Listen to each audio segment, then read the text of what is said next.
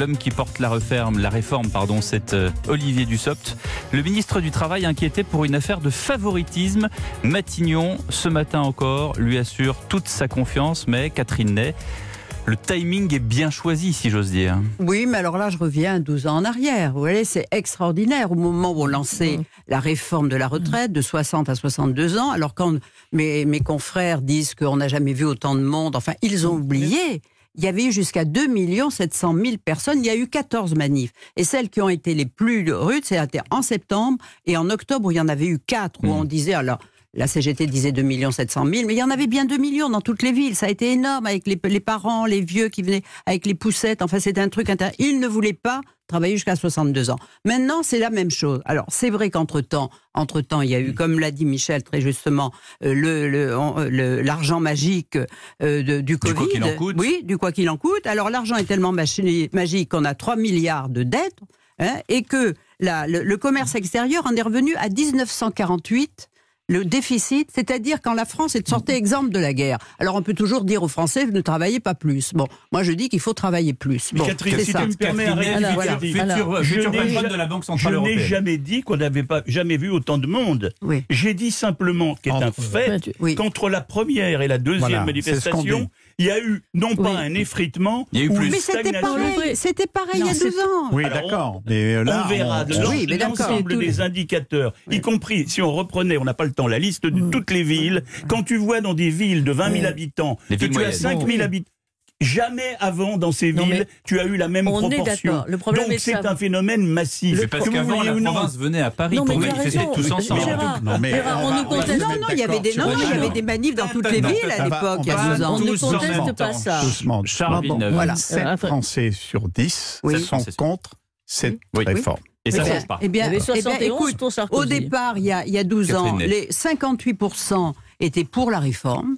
Et puis plus il y avait des manifs, c'était descendu à 40. Hein. Faut mais pas. pour l'instant, ça descend pas. Bon. Bon. Et euh, euh, oui, ben voilà. toujours à 70%. Ça bon. Oui, c'est quand même très important. Michel Cotta. Non, non, mais contre, je veux dire. Attendez, attendez, Michel Cotta. C'est assez important de voir que parce que pour l'avenir, pour l'avenir du euh, quinquennat, ça n'est pas euh, secondaire.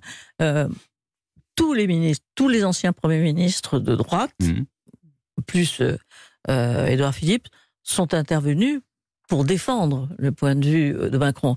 Quand je dis que ça a sûrement de l'importance dans le euh, quinquennat qui vient, ça en a d'autant plus qu'on pense que, euh, d'après ce qu'on dit, Emmanuel Macron veut aller plus loin dans le rétablissement des institutions politiques, etc. Et donc, il peut y avoir une déviance vers la droite définitive de la fin du quinquennat. Mais pour le moment, en tout cas, euh, il y a d'un côté effectivement la rue, et euh, quand on voit Sarkozy, on voit qu'il euh, lui aussi a défendu la retraite, et lui il connaît ça par cœur, et de l'autre côté, effectivement, le Parlement, et le problème est que qu'au Parlement, on se pose des questions sur oui ou non, et est-ce que ces manifestations auront de l'importance sur le comportement des gens? Ça c'est sûr. Et euh, c'est dans ça où le, vote. Oui, mais c'est pas parce que c'est pas parce que les chefs de la c'est pas parce que les chefs de la droite. Je vois pas très, très bien d'ailleurs comment un chef de la droite, que ce soit Édouard Philippe, dont on parlera peut-être tout à l'heure, hmm. ou d'autres chefs de la droite, auraient pu se dissocier là je parle des chefs de la droite uniquement. Donc ça ne veut, à mon avis, ça ne préjuge. Et d'ailleurs, je dirais, c'est pas parce qu'il y a une demi-douzaine de chefs de la droite qui sont d'accord avec la, réforme présentée par le président de la mmh. République et mmh. la première ministre que ça veut dire que il y, a, le peuple ou alors ça veut dire que parfois. J'ai l'impression qu'ils pensent tout. Là, oui, non, ça veut dire que non, j'écoute, j'écoute aussi. Euh, j'écoute Onfray, j'écoute un certain nombre de gens. Ça veut dire qu'effectivement, il y a une réaction. Je vous ai parlé de Trump tout à l'heure il y a un moment donné où les peuples ne suivent pas forcément les leaders de la droite. Moi, j'avais quand même un questionnement à Catherine puisqu'on parle de, vous avez dit, on, revient 12 ans en arrière, mais cette affaire d'Olivier Dussopt, c'était exactement la même chose avec Eric Woerth il y a 12 ans. Oui, ça tombe exactement au moment, c'est-à-dire il y a 12 ans, au moment où où Eric Woerth, qui avait été nommé par Nicolas Sarkozy pour défendre cette réforme très impopulaire, eh bien, comme par exemple, Mediapart a commencé à lier l'affaire Bettencourt. Alors, lui, il avait le tort d'avoir été euh, d'abord euh, trésorier du RPR, trésorier de la campagne de, Jacques Chirac, donc euh, trésorier de RPR, donc cherchant des donateurs. Et aussi, il avait été ministre du budget et traqué les fraudeurs en Suisse. Il avait donné des listes et tout ça. C'est-à-dire qu'il avait des ennemis partout. Alors, à peine avait-il euh, commencé, même pas commencé le, débat à l'Assemblée, que Mediapart s'est mis à sortir des tas de choses, l'accusant d'avoir favorisé l'emploi de sa femme chez Bettencourt avec Monsieur Metz, qui était un donateur. Enfin, des amalgames. Ça, c'était sans arrêt. On lui demandait je ne veux pas raconter toute l'historique, mais enfin, et ça a duré jusqu'à la fin. Et vraiment, euh, Nicolas Sarkozy l'a soutenu. C'était pour lui un calvaire parce qu'on le traitait de malhonnête homme, on le traitait de menteur. Les journaux faisaient la une, il a encore menti. Enfin, alors. Vous voyez un parallèle avec du SOPT Attendez, ah. non, là c'était un maximum là parce que là il a vraiment été accablé et là il a fallu attendre quand même quelques années parce que le temps de la, de la dénonciation est, rapide, mais alors euh, bah, il a été relaxé de tout.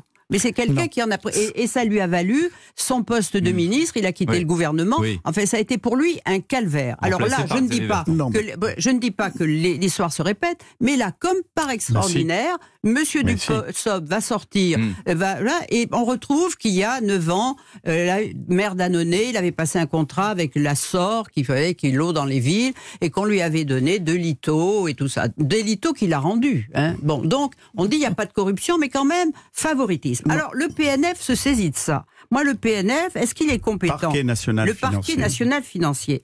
Dans la circulaire de Christiane Taubira, le 31 janvier 2014, elle disait qu'il doit se saisir qui dans les affaires qui apparaîtraient d'une grande complexité, en raison notamment du grand nombre d'auteurs, de complices ou de victimes, et aussi des affaires susceptibles de provoquer un retentissement national ou international. Alors, vous voyez bien que ce n'est pas une affaire complexe, c'est M. Dussopt tout seul.